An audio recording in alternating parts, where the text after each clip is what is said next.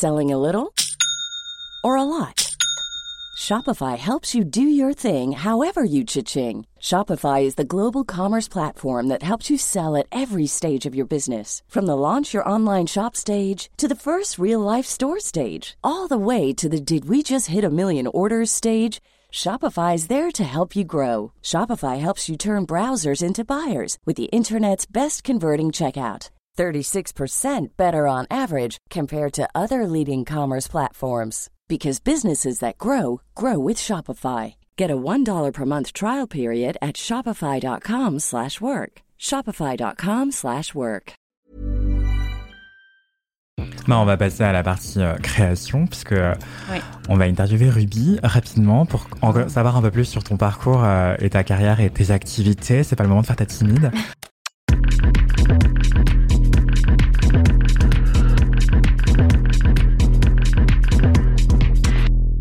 Euh, juste- avant, il y avait un dernier truc que je voulais vous montrer hein, qui concerne la Fashion Week et qui me sert de transition no. parfaite.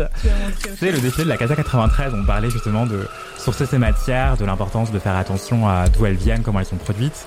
Euh, Il y a une école qui fait ça très bien, c'est Casa 93, Ouais. euh, que, que tu as suivi d'ailleurs, euh, Ruby. Est-ce que tu veux bien nous présenter l'école rapidement? Mais grave, la Casa 93, c'est une école de mode engagée qui a commencé donc euh, dans les favelas de Rio. Et euh, du coup, en étant franco-brésilienne, je connaissais la marque parce que j'allais euh, au Brésil voir euh, mes grands-parents. Et donc, euh, enfin la marque là, qui est un peu une marque aussi parfois. hein. Il y a un peu ce côté marque d'ailleurs, mais qui est une école. euh, et du coup, quand ils- moi j'habitais à Londres et quand ils sont arrivés à Paris, bah, j'ai utilisé ça comme opportunité pour me ramener un peu à Paris, euh, puis re-être un peu autour de ma famille. Euh, et j'ai fait la première promo euh, de la Casa dans le 93. Et en fait, la Casa, du coup, euh, se veut école de mode engagée et gratuite, ce qui est, est super pour une industrie de la mode qui est si élitiste. Tu vois, t'es obligé d'aller dans les écoles à 10 000 boules et tout. Et là, ce Mm. qui est cool, c'est que du coup, enfin, l'école est gratuite. T'apprends à faire de l'upcycling. Ils te ils te forment vraiment à une slow fashion, du coup, une, Ouais. une mode beaucoup plus euh, lente et, et consciente. Et euh, dans la classe, t'as 55 donc c'est pas que des gens défavorisés, euh, c'est pas que des bourges, euh, c'est vraiment un, un mix, quoi. Ouais. Et je trouve ça bien, tu vois. euh, C'est pas genre, euh, enfin, je trouve ça chouette de pouvoir euh, euh, cohabiter, enfin, tu vois, dans dans ces classes. Et euh, et en plus, la collection, elle se fait en collectif, et ce qui, je trouve, est d'autant plus important parce que dans la vie de tous les jours, après, t'es jamais, euh, enfin, c'est rare de travailler vraiment solo. En vrai, on est tout le Mm. temps, on a besoin des autres, tu vois. Donc, euh, cette, cette année, elle te, elle t'aide aussi à apprendre à, à vivre avec ton ego et ceux des autres. Et, euh, Mm. et ouais, c'est une école que j'adore. Je D'accord. Beaucoup. Et d'ailleurs, il y a une nouvelle euh, école qui, est, qui a ouvert là à Toulouse. Donc ouais. Ok. Du coup, toi, t'as as fait cette école-là. Avant, est-ce que tu voulais déjà travailler dans la mode? C'est quoi ton parcours un peu? Comment est-ce que tu t'es retrouvée créatrice de mode?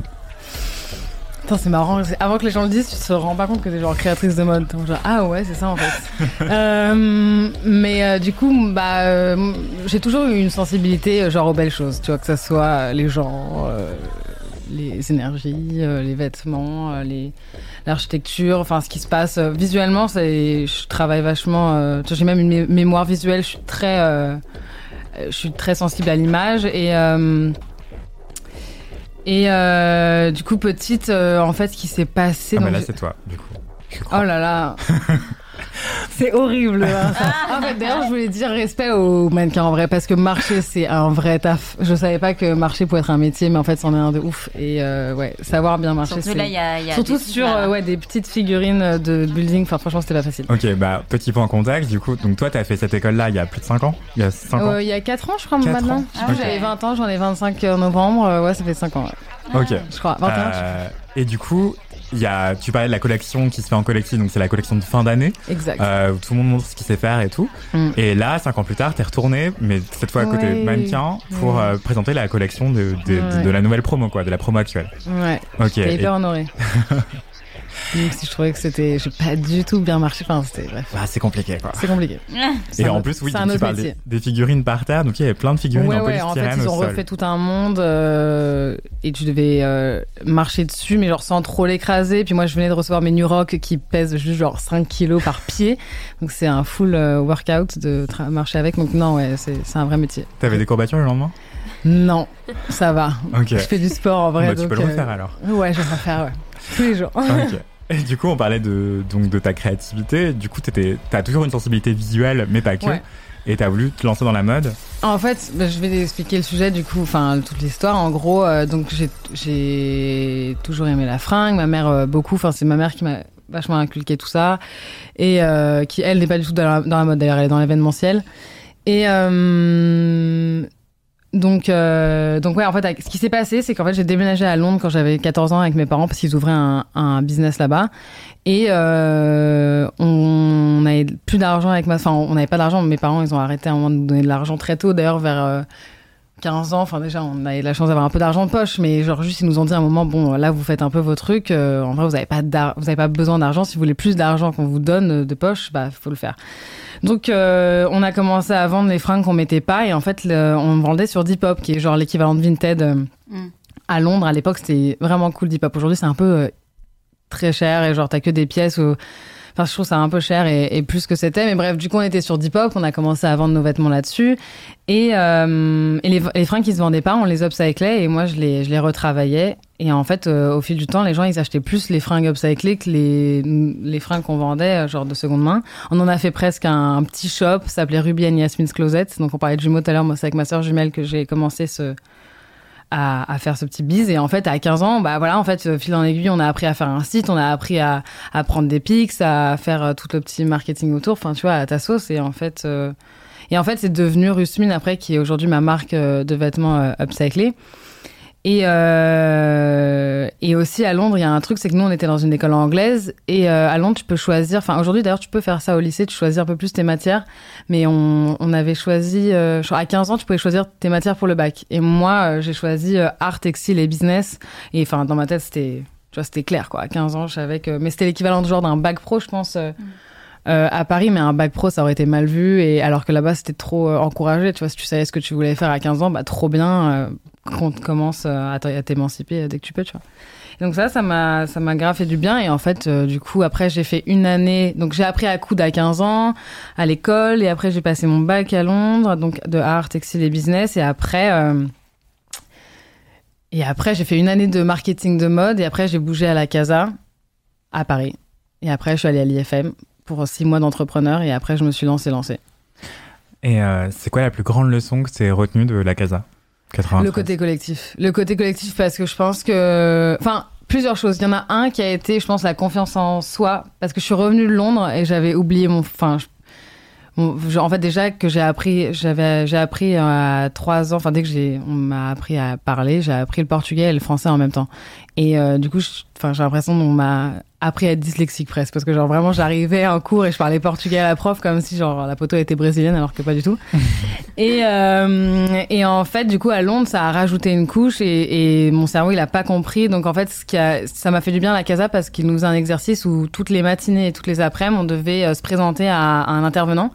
Et c'est en vrai le truc le plus flippant que j'ai, que, enfin, j'avais jamais fait autant de, enfin, me présenter à l'oral comme ça constamment, c'était hyper flippant. Et puis, il faut le faire euh, tout le temps, hein, même en gueule de bois, ou fatigué ou pas, t'en fous. Enfin, tu peux être là, il faut assurer. Et puis surtout que la personne d'en face de toi, elle peut potentiellement t'embaucher plus tard. Enfin, donc, faut que tu te donnes. Et, euh, et ça, ça m'avait grave aidé à reprendre confiance en moi parce qu'à la fin d'une année à te présenter, bah, à force, en fait, euh, tu, commences à apprendre tes aises, ouais, tu, tu maîtrises un peu la situation et euh, et voilà. Donc, je pense que la confiance en soi, ils m'ont vachement aidé à, prendre confiance en moi.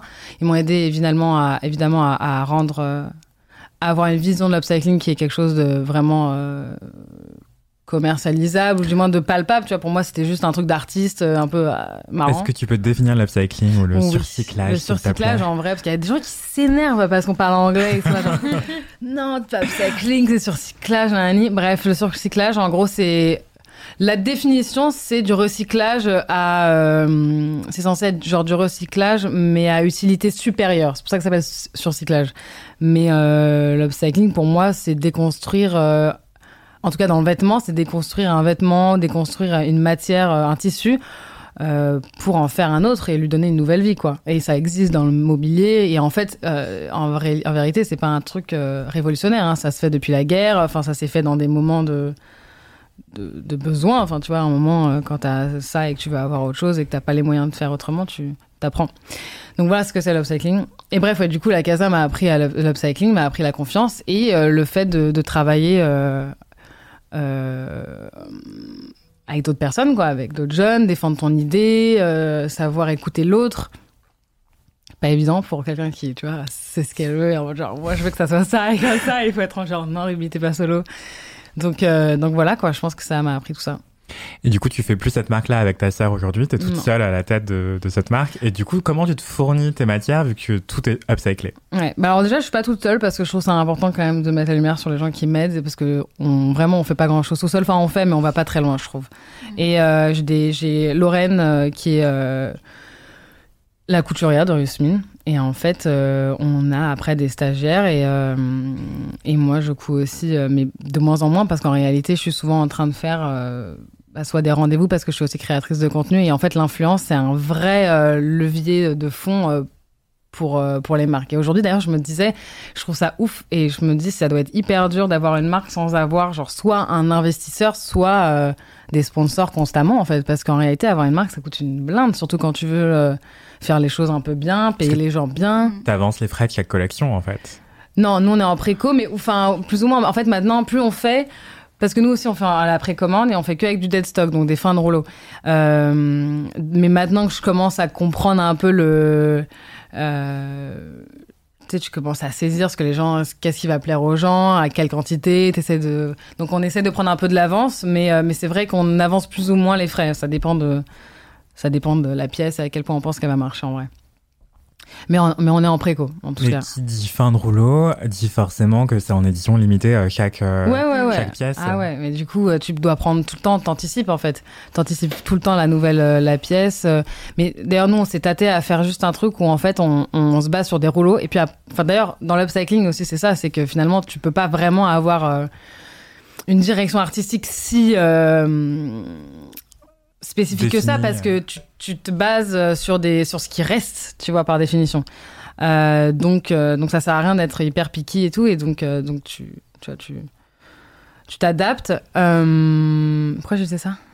Euh, je te disais, euh, qui dit fin rouleau dit édition hy- hyper Ah oui, du limitée. coup, on euh. fait des trucs hyper limités. euh. Et euh, ouais, genre, on dépasse jamais, je pense, les 60 pièces euh, sur, un, sur un tissu, quoi.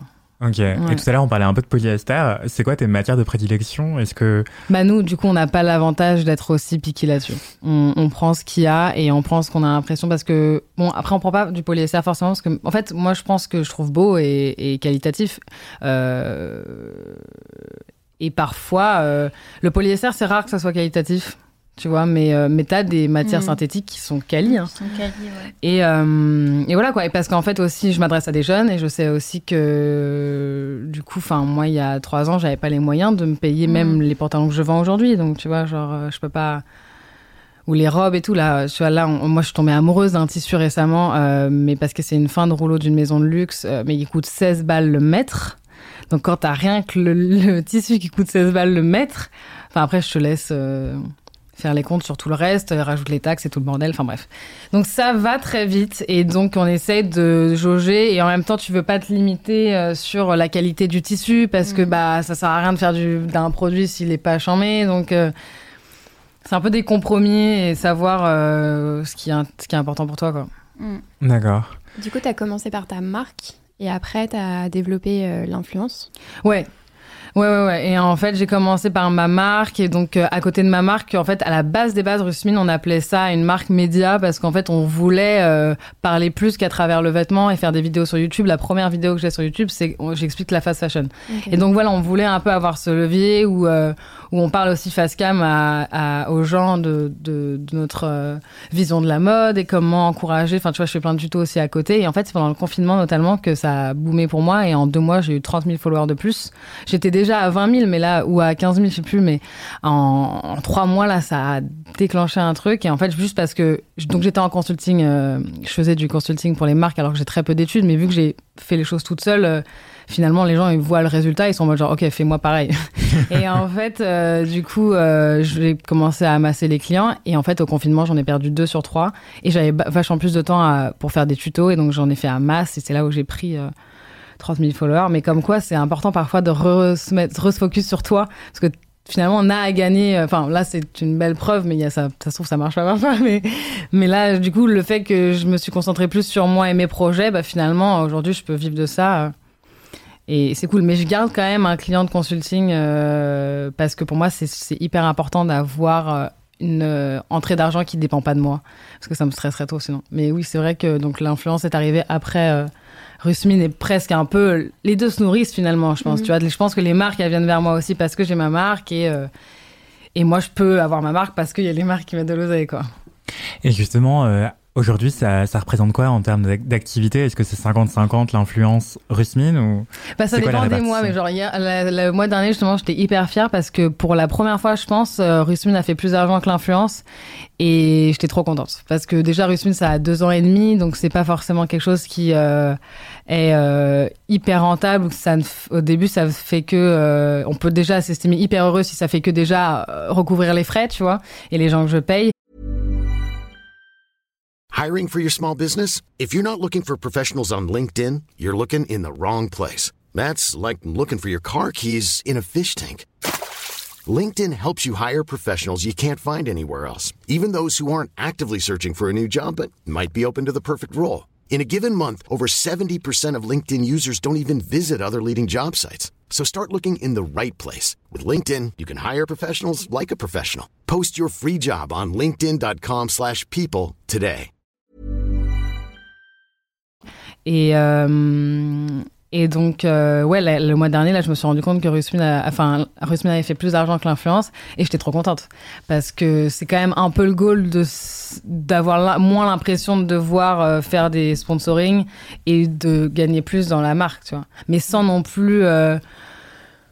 Sans non plus, enfin moi je suis hyper contre euh, ce truc très fashion week d'ailleurs, tu vois, de genre euh, crever pour la mode, on va mourir pour la mode, on se fatigue pour la mode, on dort pas pour la mode. Moi j'en ai rien à foutre, genre j'ai jamais, pour moi, enfin je veux jamais mettre euh, les, mes couturières en PLS pour une fringue, tu vois.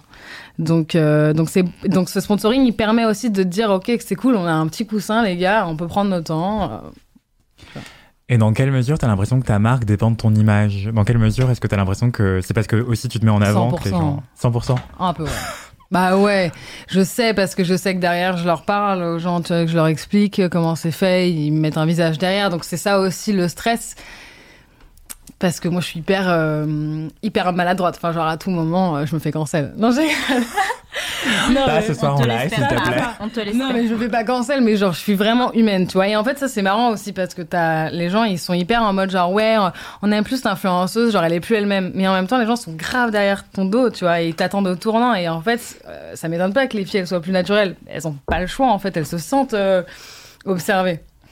Mais non mais moi je suis trop euh, j'aurais trop la flemme de pas être moi-même et finalement c'est quand même beaucoup plus simple d'être euh, euh, soi-même Et puis finalement être aussi franche, honnête, entière, est-ce que ça te permet aussi de montrer euh, bah, que t'apprends, que tu fais parfois des erreurs et ah, il y a et- des fois, mais en fait, Ouais. ce qui est charmé, c'est que nous, on a les meilleurs clients du monde. Il y a eu des fois où, genre, on a oversell, genre, on a vendu plus qu'on avait, parce que vu qu'on est en limité, euh, ça demande une logistique derrière d'être hyper à fond, surtout sur les tailles, tu vois. Genre, moi, je me retrouve les jours des drops à toujours euh, déc- décaler les tailles, à dire, OK, bon, en fait, là, on avait mis, on essaie de faire du XS au XL, tu vois. Et ça, euh, en fait, en gros, ça veut dire que c'est du 34 au 44, ce qui est pas énorme non plus, mais on fait au max. Et, euh, et du coup, moi, je suis tout le temps en train de, tu vois, genre, jauger et tout, machin. Et euh, pourquoi je disais ça? Je te disais. le euh, meilleur client du monde. ouais, Ouais, j'ai oui. les meilleurs clients du monde parce que tu vois, donc, pardon, on a fait, euh, on a fait, on, on a vendu un moment plus qu'on avait. Donc, je sais pas, à quatre clientes, mais on leur envoie un message en leur disant, putain, on a plus cette jupe, on a plus tissu, on peut plus faire cette jupe. Est-ce que vous êtes euh, chaud? Donc, soit on vous rembourse, évidemment, ou est-ce que vous êtes chaud d'attendre le prochain drop et voir s'il y a une jupe, euh, enfin, tu vois, s'il y a un truc qui peut remplacer. Ils sont en mode genre, ok, on attend un mois et demi s'il faut et tout. Enfin, les gens sont adorables. C'est un mois et demi, du coup, le délai entre. Nous, c'est toujours entre 10 jours et un mois. Mais là, on savait pas du tout quand est-ce qu'on allait reavoir. Enfin, genre, franchement, euh, et les meufs, elles, c'est des crèmes, quoi. Enfin, Oui, parce que t'es vraiment transparente sur la ouais, et puis production. on parle. Enfin, euh, tu vois, genre, elles savent qu'elles ont affaire à un humain. Bon, parfois, il y en a qui perdent des câbles, enfin, qui pètent des câbles. Genre, il y en a eu, je pense, deux fois où il y a des filles qui étaient en mode genre. euh, Mais deux fois sur trois ans, c'est rien, tu vois. Euh, une meuf elle était en mode genre oui euh, j'ai pas reçu alors que vraiment il y a écrit sur la fiche produit hein. elle a dit ouais j'ai pas reçu mon truc au bout de genre trois jours euh, je veux me faire rembourser bah, j'étais en mode euh, ok bah tu sais quoi fais-toi rembourser parce qu'en fait moi j'ai pas envie de me mettre la pression pour toi t'as peut-être une euh, un, comportement d'achat qui est du coup dans ce truc de fast fashion, moi non, tu vois. Et en fait, je, c'est pas très grave si je te perds en tant que cliente parce que j'ai du coup ces sponsors-là qui me permettent d'être un peu plus détendue et surtout j'ai d'autres clients aussi qui sont qui comprennent ma démarche, tu vois. Donc, euh, enfin, pour moi, c'est Ça, quand Hors les clients question ne que je prennent pas, enfin, quand les clients, la clientèle ne comprennent pas, ça Ouais. rien de. c'est un truc de confiance, tu vois. Même moi, je fais beaucoup de click and collect. Les filles, genre, on se voit en vrai, quoi. Tu vois, je leur file la fin. Genre, on essaye aussi de faire moins de shipping et tout. Donc euh, voilà. Et nous, on, on, on s'engage aussi à, à réparer les trucs s'il y a besoin, même au bout d'un certain moment, parce que pour moi, c'est important que les gens ils portent les vêtements. Enfin. Hmm. Ça sert à rien d'avoir un truc qui te chill. Et puis même, on a déjà remboursé euh, euh, un, un- Il y a une fille qui voulait retoucher un truc. On, on s'est engagé à payer cette retouche. Parfois, je trouve que peut-être même on va un peu trop loin. Et on faut aussi accepter qu'on n'est pas leur daronne. Et tu vois, genre... Trop gentil. mais, mais non, mais c'est pas gentil. C'est aussi genre... euh, c'est un- être en phase avec moi-même, tu vois. Ouais. Un maximum. J'essaye parce que c'est pas toujours facile. Et puis, il y a plein de sponsors que je fais où je suis pas en phase à 100% aussi, tu vois. Donc, c'est un peu trouver son équilibre dans ce monde de chacal. Est-ce que t'as parfois l'impression que être influenceuse, ça nuit à ta crédibilité de créatrice de mode Probablement. Mais après, euh, franchement, je dirais à des gens, euh, si toi, t'avais l'opportunité d'être payé euh, 1000 balles à dire euh, salut, euh, machin, euh, enfin, franchement, tu le ferais. Et en fait, je pense que j'ose espérer que les gens. Après, je fais pas que des partenariats dégueulasses, voire euh, j'en fais pas. Je fais des partenariats. Enfin, en fait, j'essaie toujours de tourner le truc, tu vois. Genre là, récemment, j'ai fait un truc hyper touchy. En vrai, j'ai fait un partenariat avec Martini sans alcool. Hyper touchy, aucun rapport avec moi. Euh, je je tisse pas tant que ça sur euh, les réseaux. Enfin, je suis pas en mode genre, ouais. Et, euh, et en fait, j'ai dit à Martini, euh, moi, je suis chaud de vous promouvoir ce que vous voulez. Enfin, pas ce que vous voulez, mais genre, c'est un truc sans alcool. Si je peux intégrer l'upcycling dedans. Au final, j'ai sorti ma, ma story aujourd'hui. Les gens ont beaucoup plus focus sur l'upcycling qu'il y avait avant. Donc moi, j'ai l'impression de faire mon dièse quand même, tu vois, et de genre de de de, de sortir ce qu'il y a à sortir du, du sponsoring, quand même avoir euh, une, euh, le petit coussin pour mes autres projets perso. Et enfin, tu vois, genre, tout le monde s'entend, tu vois. Mais après, si les gens, ils veulent pas comprendre, c'est pas non plus trop mon problème, tu vois. Moi, j'ai ma réalité, je sais à quel point je suis euh, bien dans mes baskets ou pas, tu vois. Hmm. Hmm. Après, j'ai jamais fait des trucs horribles. Et Il y a des limites. Et je pense que c'est important d'avoir des limites, tu vois. Parce que moi, je vois, des, je vois aussi des influenceuses qui se veulent très, genre, seconde main. euh, et qui font euh, avec Amazon Fashion, tu vois, ça, c'est compliqué. Et euh, bah, on peut parler un peu plus concrètement de, de ce que tu proposes actuellement en boutique, par exemple. Euh, toi, t'es pas dans un truc de ce drop-là, le storytelling, c'est ci, c'est ça, mes inspirations, c'est ci, c'est ça. c'est- pas ça la J'ai pas, le temps. Ouais. En fait, le truc, et ça aussi, c'est un, un vrai problème, c'est que par rapport à même l'inclusivité, tu vois, euh, je pourrais euh, avoir des... Enfin là, on va commencer à l'incorporer quand même parce que je trouve que ça devient un, un problème et moi, c'est un truc que je veux quand même montrer... que on fait des fringues à plus qu'une taille 36, tu vois. Parce qu'évidemment, si tu me montres que la fringue sur une taille 36, t'as plus de meufs qui achètent en taille 36, tu vois. Hmm. Donc, euh, pour moi, c'est important que les gens, ils se sentent euh, Représenté représentés de ouf. La représentation, pour moi, c'est hyper important. Mais en fait, le problème avec l'upcycling, encore une fois, c'est que vu qu'on fait des drops tous les mois presque pour pouvoir tenir le rythme, euh, rien que genre... En fait, tu sors un truc, euh, quand il y a plus, il y a plus, donc tu refais le... En fait, tu te rends compte que si, si tu devais faire des shootings à chaque fois que je sors des trucs, je devrais faire financer des shootings à chaque euh, fringue. Et qui dit financer des shootings dit mettre la fringue plus chère, euh, dit euh, la rendre moins accessible, donc du rendre la, la mode éco-responsable moins accessible. Enfin, faut prendre tout en compte, tu vois. Et donc en fait, c'était pas forcément. euh, mais je pense que là, ce que je vais faire, c'est surtout genre, je vais envoyer, je vais avoir des ambassadrices qui, genre, euh, j'ai une copine à moi qui veut bien que je lui envoie des fringues et elle me fera des photos et comme ça, on verra que c'est fait sur. euh, Enfin, tu vois, qu'on voit que Rusmine euh, peut être portée sur différents corps. Et enfin, tu vois, essayer de marcher presque plus au troc et voir pour, pour l'instant parce que faire un shooting tous les mois, ça veut dire vraiment augmenter la le, le, Le budget. le budget, tu vois. Et donc d'un coup, tu passes à une robe qui devient euh, hyper euh, inaccessible alors qu'à la base, toi, tu t'essayes quand même, tu vois. Et euh, bah, là, par exemple, euh, à l'écran, on peut voir euh, le pantalon Adams. euh, Qui a Du 240 balles. Une- Pour moi, c'était hyper dur pour moi de mettre euh, ce prix-là. ouais. Mais en même temps, euh, il y a zip, poche. En fait, tu sais, tu penses à tout, je sais pas pour toi, mais genre, dès Ouais. que tu vois un truc, tu dis, OK, on va parler zip, on va parler pince, on va parler poche, on va parler ça obligé. des hein. heures. Hmm. C'est vraiment le minimum. Ouais. Et du coup, là, le tissu, tu l'as trouvé comment Bah, euh, ça, c'est les- là, c'est ça, ce fameux tissu à 16 balles le mètre. Ok. Ah, c'est ce Donc- putain de tissu qui est, qui est charmé, qui est magnifique. Mais, euh, et lui, c'est, euh, je crois que c'est de la laine, il y a écrit. Ouais, 98% laine, 2% Ouais. élastane, euh, Et, made in euh, Italy. Et ouais, il est magnifique, il provient d'une, d'une, d'un dead stock de, de maison de luxe. Et ça, c'est, est-ce que c'est LVMH et Mona là Tu veux en parler ou Euh, je ne donnerai pas le nom du fournisseur. d'accord. Parce qu'en fait, genre, ça, tu sais qu'il y a des gens quand même qui nous envoient des messages, qui font ouais, j'adore, genre, euh, parce qu'on est cool, Donne l'adresse, s'il te plaît. Non, T'as pas aidé. Les gens, ils nous envoient des pièces qu'on fait. Ils nous disent, ouais, vous voulez pas partager le patron? Ça n'a aucun écoute, sens. c'est- C'est pas mon business, donc, euh, genre, on veut bien C'est être sympa, mais c'est tu vois, faut pas abuser, quoi. euh, enfin- Et les fournisseurs, pour moi, genre, au début, je comprenais pas pourquoi c'était pas un truc qui se partageait. J'étais en mode, mais euh, trop bizarre, attends, je partage, s'il veut faire sa marque, c'est trop cool et tout. Et en fait, déjà, bah, qui dit upcycling, du coup, dit limité. Donc après, ça se trouve, le mec qui va prendre un tissu, bah, toi, tu l'auras pas. Et en plus, bah toi, t'as, tu taffes, quoi, tu taffes, tu fais tes recherches. euh, franchement, c'est horrible, mais en fait, faut laisser un peu les gens euh, faire leur, euh, leur chemin parce que, mais surtout là, le coup du patronage, j'étais vraiment bluffé. Ah, je me suis dit le culot. Je me suis dit que vraiment. le Ça il a tenté, ouais, Ouais, ouais. Voilà, vraiment. Mais, Et t'as euh, mis, mis beaucoup de temps à trouver tes fournisseurs? Ouais, bah ouais. été plus, le plus dur. C'est pas le plus dur, mais après, il y en a qui tombent et puis tu t'arrêtes dessus. Et puis, c'est pas si dur que ça en réalité. Et puis, c'est pour ça aussi que je trouve que c'est pas nécessaire de le dire parce qu'en vrai, tu tapes euh, sourcing, euh, fournisseur, fin de rouleau, tu trouves. Hein, donc, Ouais. euh, c'est vraiment hyper feignant de demander en vrai. C'est pour ça aussi que je dis ça parce que finalement, c'est pas un truc de ouf. Ouais. Ok, faut être un peu plus curieux, ouais. Bah ouais, genre, vis la, vis la fucking journey. Genre, franchement, je vais pas t'aider sur tout le long, tu vois. Mais je me suis tâtée à faire genre des vidéos, genre même au début, j'étais en mode, ok, est-ce que je ferais pas une playlist, genre comment créer sa marque? Mais là, je me détache de. Ouais. de moi et en fait il faut aussi que je puisse euh, protéger genre mon bise quoi tu vois. Dans tes activités, tu proposes aussi beaucoup d'ateliers encore aujourd'hui. ouais euh, ça c'est hyper important le côté éducatif pour nous Et ça consiste en quoi? Tu proposes quoi, par exemple? Bah j'apprends aux gens à upcycler et en fait à coudre donc par la même occasion. Mais en fait je parle d'upcycling parce que pour moi c'est important euh, d'inculquer aussi ce euh, t'apprends aux gens qu'avec deux t-shirts tu peux faire un short tu vois c'est pas juste on va coudre c'est on va apprendre à avoir cet esprit genre euh, de, de transformation et de savoir que bah voilà euh, comme je disais, quoi, avec deux t-shirts, tu peux faire un short, avec une nappe euh, de ta grand-mère, tu peux faire un sac, enfin, tout est possible. Et du coup, de vraiment inculquer ce truc de transformation. Et, et pour moi, c'est important parce que c'est pas pas cher, c'est à 35 euros nos workshops, et en deux heures et demie, tu, tu sors avec des skills, des compétences, pardon, tu peux, bah, que tu peux réutiliser après, tu vois. Et pour moi, il n'y a pas mieux qu'apprendre euh, aux gens à faire soi-même. Il n'y a pas plus d'éco-responsable. D'accord.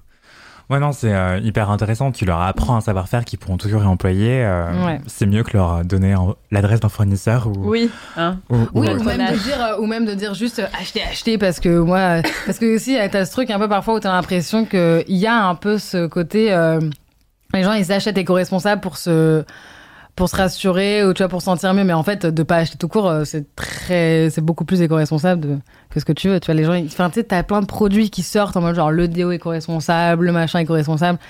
Genre, juste peut-être achète moins et, et ça ira. Hmm. Mais du coup, outre ce conseil, achète moins et ça ira, euh, quel conseil tu donnerais à quelqu'un qui veut lancer sa marque ou euh, au contraire qui veut apprendre à coudre À part suivre un atelier. euh, Euh, ouais, ah ouais, là, que promouvoir son truc. Ah non, euh, euh, qu'est-ce qu'elle. Bon, on va commencer par la première question. Quel conseil je donnerais à quelqu'un qui veut lancer sa marque? Et bah, je dirais de la commencer quand euh, quand t'es jeune et que t'es un peu soutenu par tes parents déjà, ou t'es soutenu par euh, bah tes parents en vrai, parce que si t'es ouais. pas tes parents, c'est quoi Genre, je sais Ouais. pas, enfin, ou l'influence, comme je disais, mais tu vois, c'est c'est parce qu'en fait, euh, c'est cher et tu vas te dé- tu vas te déchauffer très vite si euh, si t'as pas un- une autre source de, de revenus, quoi. Tu rigoles. Non, il y avait un troll dans le chat, mais il a Ah. été banni. On a une équipe de modération géniale. Merci beaucoup, Ah. Ezoc. Mais ouais, euh, ouais, ouais, ça doit, c'est vrai que ça doit pas être évident là encore. Non, non, mais là, ça se passe très bien, t'inquiète. Euh, Oh, il y a ouais, quelqu'un d'autre qui disait, euh, par exemple, Mathilde, très intéressant le témoignage de Ruby, j'aime beaucoup sa franchise. C'est Donc voilà, si vous avez des questions, des remarques, allez-y dans le chat, euh, on vous lit. Euh, et euh, donc, Mais elle- oui, du coup, ouais, pour conseil, je dirais d'avoir un petit, euh, d'avoir un, un- d'avoir un taf à côté, de commencer doucement, de pas avoir peur de, enfin, tu vois, les gens, parfois, ils lâchent tout et commencent à faire leur truc en mode genre, j'y crois à c'est trop bien d'y croire, mais les choses, elles prennent du temps. Et je pense que c'est important de rester réaliste et de, d'avoir toujours un peu un, de garder un job à côté pour être sûr de, bah, genre, de, de pas trop désister vite parce que si t'as, si tu mets tout ton, temps et, et ton argent sur un projet, bah, tu vas être un peu pris de court parce que les choses, elles prennent du temps en réalité. Hmm. Voilà. Et un conseil pour quelqu'un qui voudrait euh, justement euh, réduire sa consommation de vêtements? Même si tu en as déjà donné plein, évidemment. Ouais, ouais, euh, non, je réfléchis. Bah, je pense que réduire sa consommation de vêtements, bah, ça aide déjà d'apprendre à coudre parce que du coup, avec ce que t'as, tu as moyen de. T'as moyen de, de, de refaire des nouvelles choses. T'as pas forcément envie d'acheter. Si tu sais faire, tu, enfin, tu vois, tu peux grave changer de tendance avec une même pièce que t'avais l'année dernière. Euh. Donc, apprendre à coudre, je pense que c'est chouette. Mais de réduire sa consommation de vêtements, euh, c'est dur parce que moi, ma consommation de vêtements, elle a pas tant baissé, baissé que ça. hein. Genre, euh, en réalité. euh, Mais c'est cool de l'assumer. bah ouais, c'est la vérité. Et puis surtout que le, le- ce qui est hyper bizarre, c'est que tu deviens connu parce que tu parles de baisser ta consommation de fringues et en fait, on t'envoie des fringues parce que t'es connu. Mm. Et t'es en mode... euh, et du coup, là, genre, je deviens hyper sélective. Le pire, c'est que t'as des gens, ils t'envoient des surprises. Moi, je suis en mode genre, bah, des surprises, ça veut dire que potentiellement, je vais pas apporter ta pièce. Et après, ils, ils sont, ils t'engueulent parce que tu portes pas leur pièce et tu rentres dans un tourbillon de trucs... donc là, récemment, j'essaie de, de refuser de plus en plus de choses et tout, et de rester un peu plus euh, raisonnable, parce que sinon, genre, je nourris un truc qui à la base était contre, tu vois, enfin, en Ouais, même temps, tu le prends, parce que je suis juste humaine, et en même temps, tu vois, genre, j'ai envie de kiffer aussi, je tâte le truc, euh, je débarque. En réalité, ça fait quoi, deux ans que je suis genre influenceuse en agence et tout. Donc, euh, donc ouais, honnêtement, euh, je- j'essaye de, de baisser ma consommation à, à un maximum en refusant euh, qu'on m'envoie tout et n'importe quoi, surtout, tu vois. D'accord.